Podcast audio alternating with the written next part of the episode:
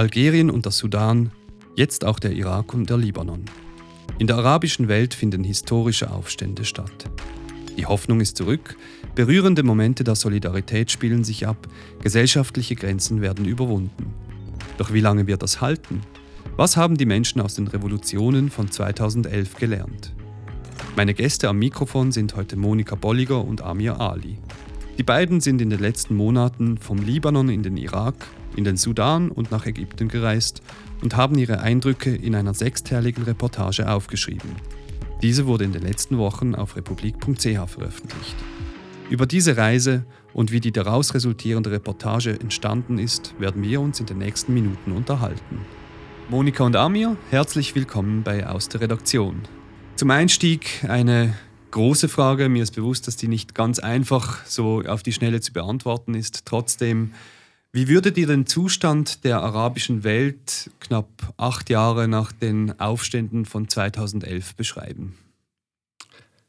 Ja, danke Tom, äh, dass wir hier sein dürfen. Ähm, das ist in der Tat eine große Frage.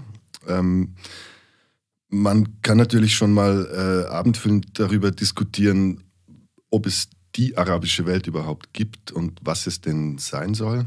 Ähm, den Zustand ähm, dieser drei Länder, die wir bereist haben, oder, oder vier Länder, ähm,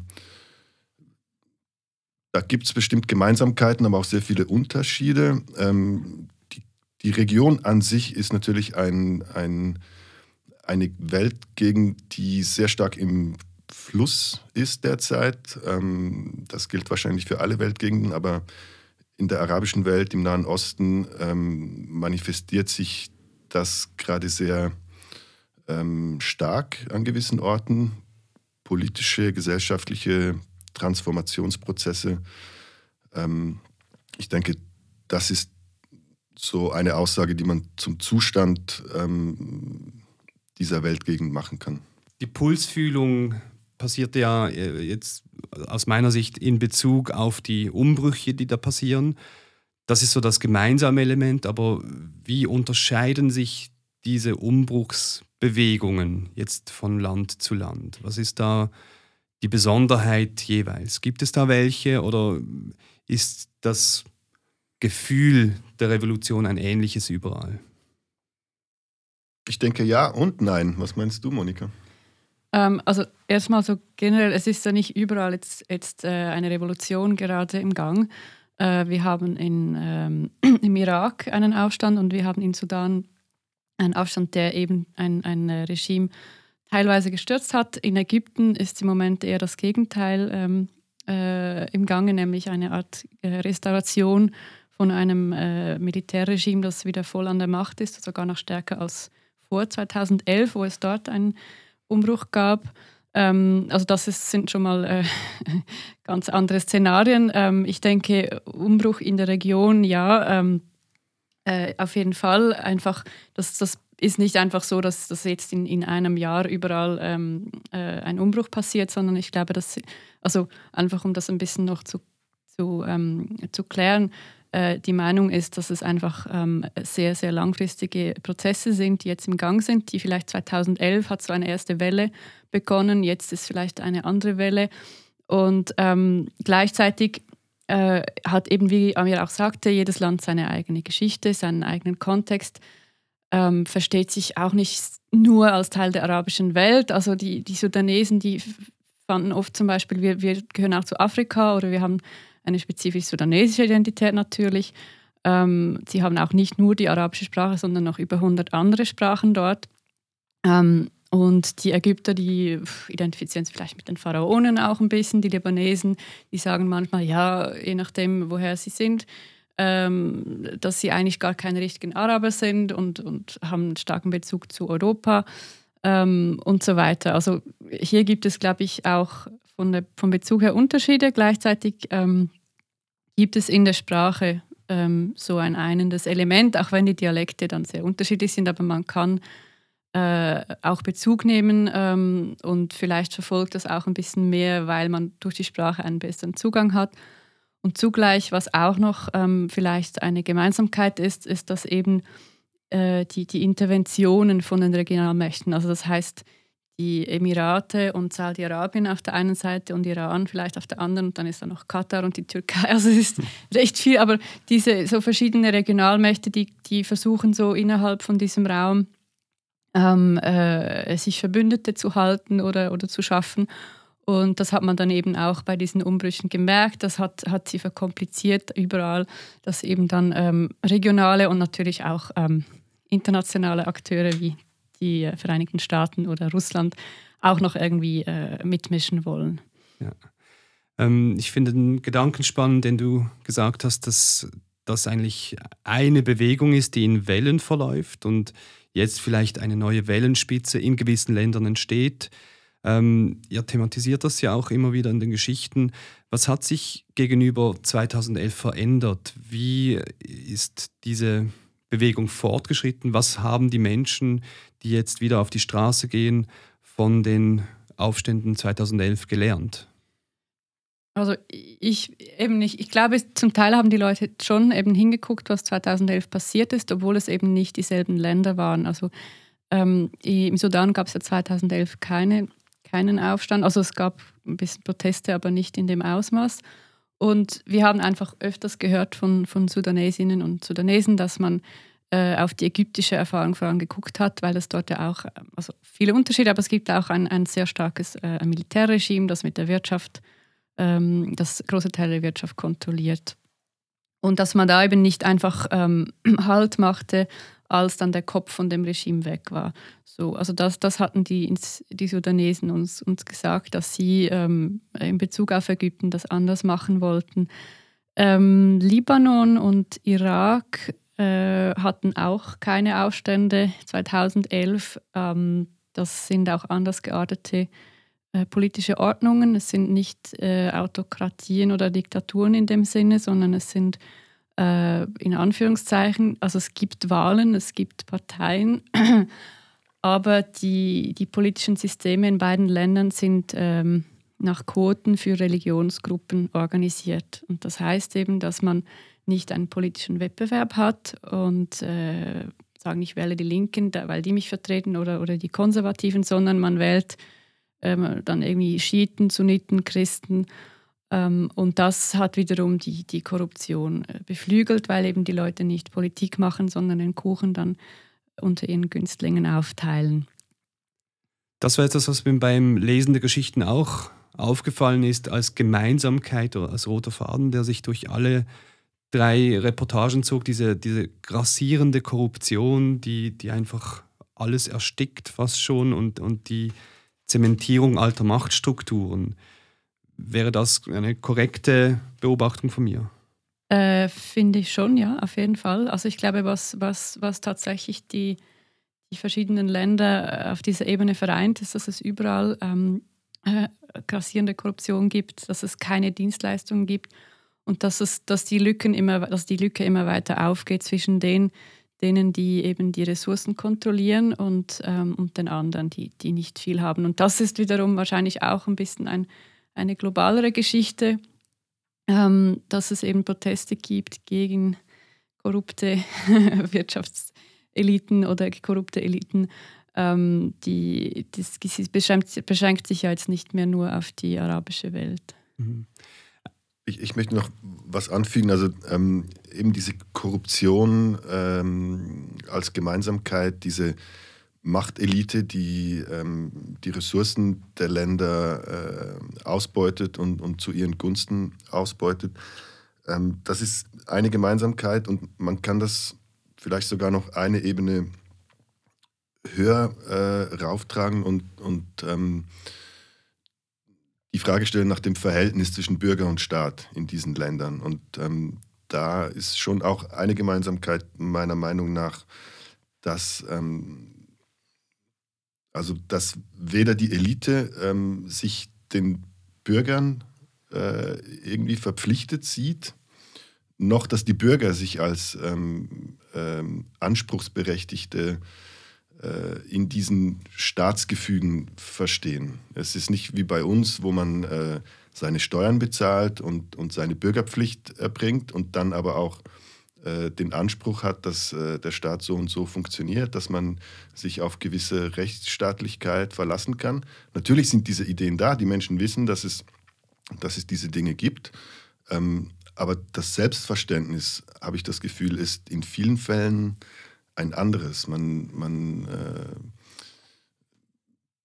man geht nicht so wie wir hier bei uns von der Idee aus, dass man gewisse Pflichten dem Staat gegenüber erbringt und dass der Staat dann im Gegenzug ähm, seine, seinen Teil der, der Aufgabe also für uns leistet. Es ist keine Zusammenarbeit, sondern ein Gegeneinander fast schon, oder wie, wie könnte man das charakterisieren? Ja, man kann das vielleicht nicht so ganz allgemein sagen. Es gibt wahrscheinlich schon einzelne Fälle oder Gegebenheiten, wo das äh, durchaus so funktioniert, aber im Großen und Ganzen würde ich sagen, dass das Verhältnis zwischen den Individuen und der staatlich organisierten Gemeinschaft ähm, äh, auf eine gewisse Weise gestört ist, ja. ja. Mhm. Okay. Kann ich hier noch was Selbstverständlich. Ja, also eben die sind ja eigentlich, diese Aufstände sind ja, fordern ja eigentlich jetzt genau das ein, also dass eben der dass der Staat eigentlich ähm, den Bürgerinnen und Bürgern gegenüber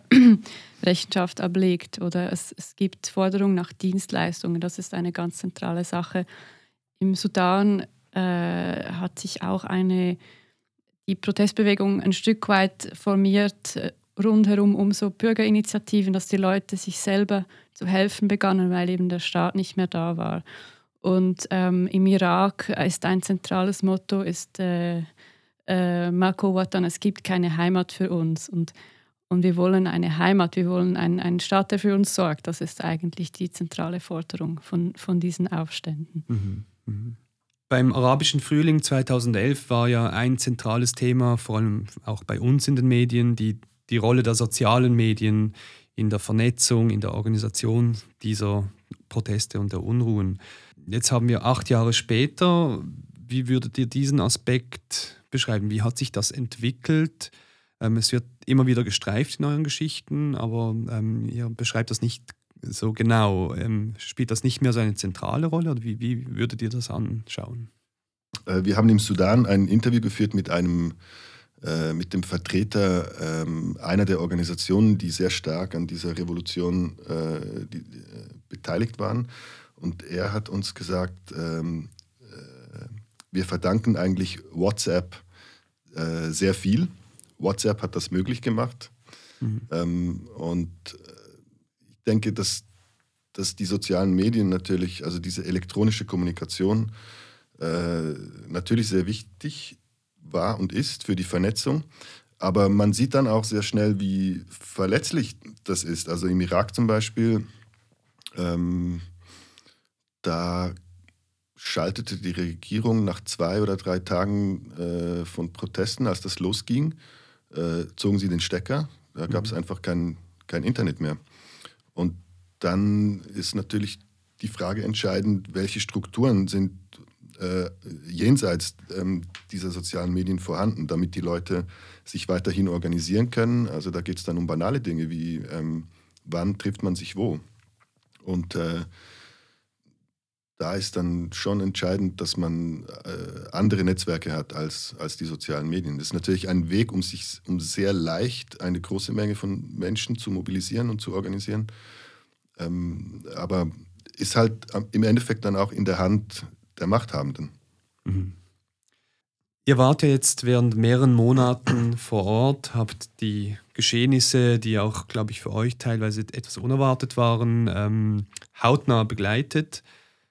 Hier bei uns wird das natürlich über die Medien vermittelt. Wenn ihr die Berichterstattung hier euch anguckt, wie akkurat ist die? Ähm, macht das irgendwie Sinn für euch? Passt das? Oder gibt es da irgendwelche Gaps, ähm, die, die ihr jetzt vielleicht auch mit eurer Geschichte füllen wollt? Also ich persönlich war ein bisschen irritiert darüber, als, äh, also wie die Art und Weise, wie über den Tod von Baghdadi äh, berichtet wurde. Ähm, vom IS, äh, sogenannten Kalifen. Ähm, das schien mir, das war irgendwie wochenlang, äh, haben die Medien über nichts anderes geschrieben und berichtet und geredet. Und ähm, gleichzeitig gab es eben im Irak diesen Aufstand. Und kurz darauf hat es im Libanon auch angefangen. Und Baghdadi war, also für mich, meiner Meinung nach, ist das, ist das relativ unbedeutend, weil der IS als, als, sagen wir, Entität ist vorerst mal besiegt. Das heißt aber nicht, dass, dass die Ideologie besiegt ist oder die Idee oder, dass das nicht, dass die, die Leute, die, die Extremisten verschwunden sind. Die sind ja irgendwie immer noch da, vielleicht im Untergrund. Und das werden sie auch bleiben, mit oder ohne Bagdadi. Natürlich ist das irgendwie ein Schlag für die, aber das, das zerstört auch keine Kommandostrukturen oder so. In dem Sinne, also, also insofern ähm, war ich ein bisschen überrascht und ich, also auch in der Region hatte ich das Gefühl, das interessiert die Leute jetzt nicht besonders, dass der jetzt tot ist. Das war mhm. irgendwie äh, vielleicht ein bisschen überraschend, dass das in Idlib passiert ist, aber sonst ähm, hat das jetzt keinen groß interessiert und ich glaube, es war vor allem eine Geschichte, die Trump äh, geholfen hat in Amerika und deswegen war sie so groß. Aber für die Leute in der Region war sie eigentlich nicht besonders relevant. Und viel re relevanter, finde ich, ähm, ist, was im Irak passiert und auch im Libanon. Und darüber hat man zu dem Zeitpunkt äh, verhältnismäßig, finde ich, wenig gelesen. Mhm. Das deckt sich mit meinem Eindruck. Also ich hatte auch das Gefühl, es war mehr oder weniger eine Randnotiz ähm, im Courant normal. So spannend. Mhm. Was stand eigentlich am Anfang dieser Recherche? Was ist äh, eure Verbindung zu diesem Thema und, und wie kamt ihr dazu, überhaupt diese Reise zu unternehmen? Also am Anfang stand eine Anfrage von, äh, von der Redaktion der Republik. Ähm, man wünsche sich äh, schon seit längerem mal eine Gesamtschau über die arabische Welt in Form von Reportagen wir haben uns eigentlich vor allem interessiert, die Leitfrage war, welche Möglichkeiten haben die zivilgesellschaftlichen Akteure und wie füllen sie die? Und ähm, unter diesem Aspekt haben wir dann diese Länder ausgesucht ähm, und haben angefangen, äh, uns vorzubereiten, äh, Leute zu suchen, mit denen wir in Kontakt treten können. Mhm. Und so hat sich dann langsam diese, diese Auswahl der Länder kristallisiert, äh, herauskristallisiert, äh, wo wir uns entschieden haben, äh, einerseits nach Ägypten zu gehen, äh, weil das ähm, ja doch das immer noch das bevölkerungsreichste arabische Land ist, weil die Revolution von 2011 damals so eine sehr starke Ausstrahlungskraft doch auch hatte in der ganzen Region. Und ähm, weil es für uns ähm, so als äh, Fallbeispiel für diese totale ähm, Restauration der alten Macht ähm, steht. Dann äh, haben wir im Sudan, ähm, im Sudan kann man sich streiten, ob man ihn zur arabischen Welt zählen will oder kann. Das tun die Sudanesen auch selbst. Ähm, aber abgesehen davon, man spricht dort Arabisch und ähm, äh, also es gibt durchaus durchaus nicht unberechtigt, den Sudan dazuzuzählen. Und ähm, vom politischen Prozess her ist es äh, sehr interessant, weil eben dieser Kompromiss zustande gekommen ist zwischen den zivilgesellschaftlichen Kräften und den, ähm, den alten Machthabern, wo man sich die Macht teilt und eine Übergangs, also eine geordnete Übergangsphase ein, eingeleitet hat. Ähm, und den Irak haben wir ausgewählt, weil wir damals natürlich noch nicht wussten, wissen konnten, dass, ähm, dass es zu dieser Protestwelle kommen würde, die jetzt ähm, äh, ausgebrochen ist. Aber es hat uns einfach interessiert, dieses Land, das eigentlich seit den 80er Jahren fast ununterbrochen in Kriege verwickelt war ähm, und dann obendrauf noch als ähm, äh, mit dem IS diese, diese sehr bedrohliche Phase auch noch jetzt jüngst hatte und dann die also sozusagen die Niederschlagung des, des IS durch diese Volksmilizen, die sich gebildet haben, auch nochmal eine Entwicklung dargestellt hat. Alles sehr kriegerisch. Und jetzt das erste Mal äh, seit sehr langer Zeit in der Geschichte des Landes eigentlich eine relative Ruhe herrscht. Ähm, da wollten wir sehen, was sich da entwickelt. Weshalb ist die Redaktion gerade auf euch zugekommen und nicht auf irgendeinen Journalisten? Ich war sieben Jahre Korrespondentin der NZZ im Nahen Osten in Jerusalem und dann in Kairo und dann in Beirut. Ich spreche Arabisch, ich habe Arabisch studiert an der Universität Zürich. Ich habe auch vorher schon mal ein Jahr in Syrien gelebt. Ähm, ja, ich habe ja, vielleicht die Hälfte meines Erwachsenenlebens im Nahen Osten verbracht. Okay. Ähm, deswegen ja, ist das so ein bisschen mein, mein Gebiet. Ja. ja. Hm. Und bei dir, Amir? Also ich denke, die Redaktion ist äh, auf mich zugekommen, ähm, weil, weil ich schon äh, früher äh, mit, mit ähm, Leuten, die jetzt bei der Republik sind, zusammengearbeitet habe. Ähm, ich habe jetzt nicht mein Berufsleben schwerpunktmäßig dem Nahen Osten äh, gewidmet bisher. Ich habe immer wieder mal äh, Reportagen gemacht aus arabischen Ländern ähm, und ähm, habe durch meinen persönlichen Hintergrund natürlich also diese Auseinandersetzung mit, ähm, mit, mit, gewissen Fragen, die sich, ähm, die sich stellen, äh, die begleiten mich schon mein Leben lang, genau. Und ähm, beschäftigt mich auch als Journalist. Ähm, ich spreche auch Arabisch und äh,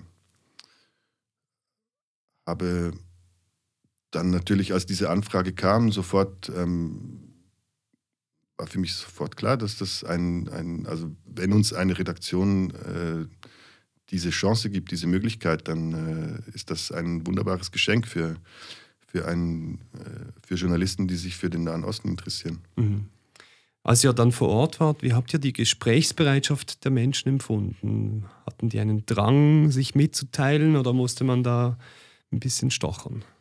Es war sehr unterschiedlich und das hängt jeweils vom Kontext ab. In Ägypten war es extrem schwierig und wir mussten auch sehr aufpassen, also ähm, weil einfach die Repression so stark ist, dass die Leute Angst haben zu reden. Es ist uns dann auch passiert, dass eine eine Kontaktperson, äh, die zuerst eingewilligt hat, ähm, in ihrem Namen das Interview zu machen, später äh, uns dann gesagt hat, sie möchte ihren Namen nicht, nicht nennen im Text, weil danach eben diese kurze Protestwelle kam, die es ja in Ägypten dann gab und die aber wieder äh, auch unterdrückt wurde und, und danach nochmal eine große Verhaftungswelle ähm, ausgelöst hat. Und dann eben auch ein Kontakt von uns, ähm, der wurde dann auch verhaftet, den wir interviewt hatten.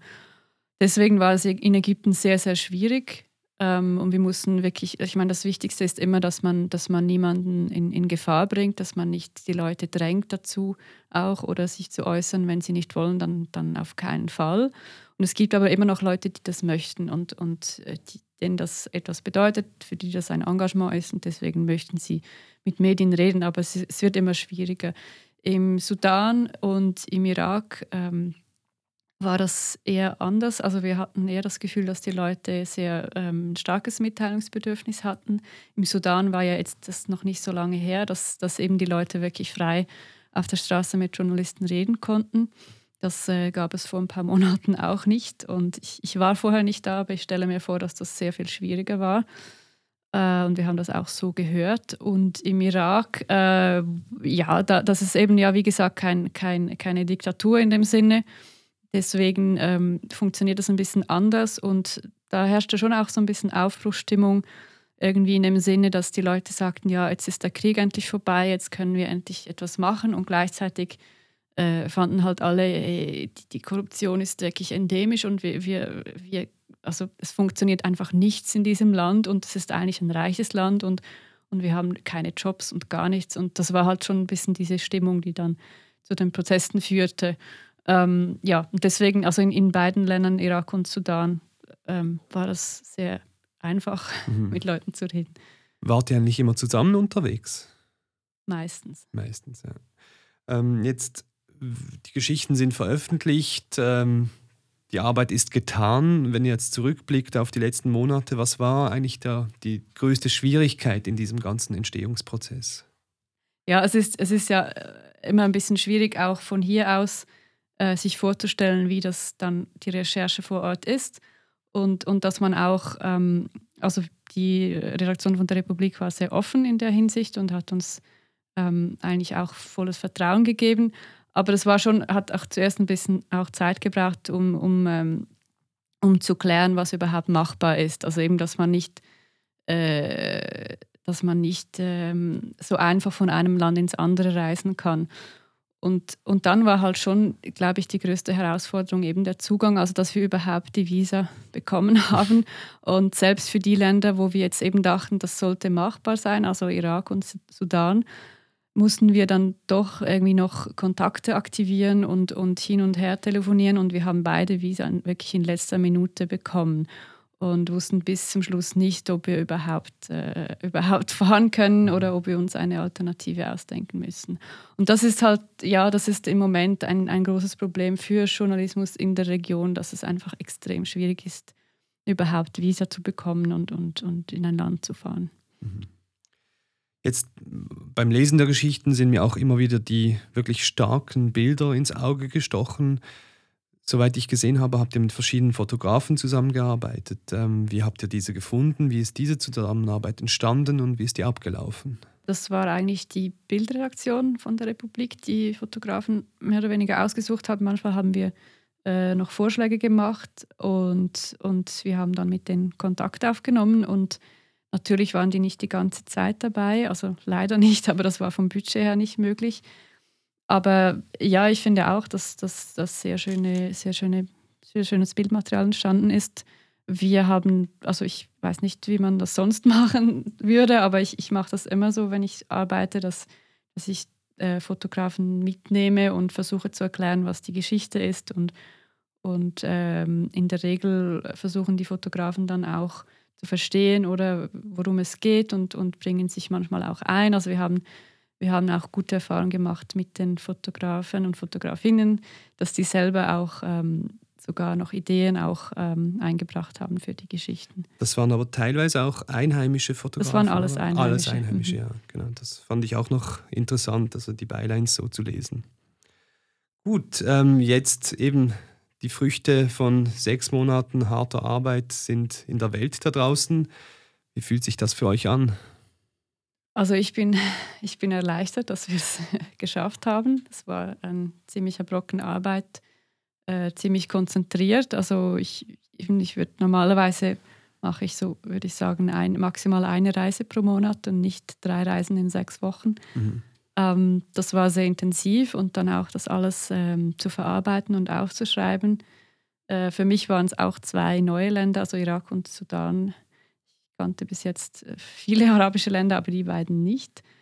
Und das war einfach sehr, sehr viel ähm, zu verdauen für uns, glaube ich, oder? Also mhm. ja, inhaltlich, logistisch. Es war sehr viel in, in sehr kurzer Zeit.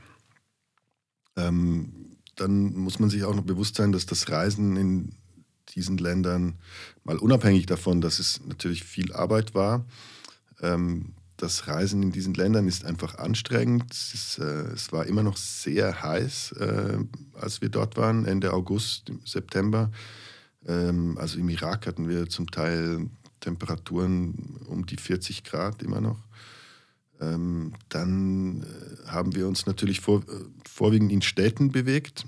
Ähm, die Städte ähm, sind häufig ist viel Verkehr ähm, viele Menschen, es sind viele Eindrücke, es ist lärmig, es ist, ähm, das ist natürlich das, was auch dann die Faszination dieser Orte ausmacht, aber es ist ermüdend, es sind sehr viele Reize. Ähm, also schon auf dieser Ebene ist es, ist es anstrengend. Und ähm, Dazu kommt, dass wir natürlich die, die Zeit damit verbracht haben, äh, Leute zu treffen, mit denen zu reden. Ähm, wir haben die ganze Zeit Informationen aufgenommen, äh, mussten das verarbeiten und haben dann ähm, am Ende nochmal äh, drei oder vier Wochen äh, gehabt, wo wir das alles dann wirklich niedergeschrieben haben. Ähm, das war sehr anstrengend und ähm, ich bin so gesehen jetzt ähm, auf, auf, also in dieser Hinsicht ähm, froh, dass es vorbei ist. Ähm, ich bin sehr dankbar dafür, dass ich diese Erfahrung äh, habe machen dürfen. Ja, es ist natürlich schön, am Ende die Geschichten zu sehen, vor allem mit den Bildern zusammen, dass das, wenn das wirklich äh, dann publiziert wird. Ähm, ja, es ist eigentlich ein, ein schönes Gefühl. Dass es greifbar wird und ja, jetzt draußen ja. ist. Gut, also dann vielen herzlichen Dank erstmal für eure Arbeit, dann aber auch für die Zeit, die ihr euch genommen habt, hierher zu kommen und über diese Arbeit zu sprechen. Und ja, jetzt wünsche ich euch gute Erholung. Danke. Besten Dank.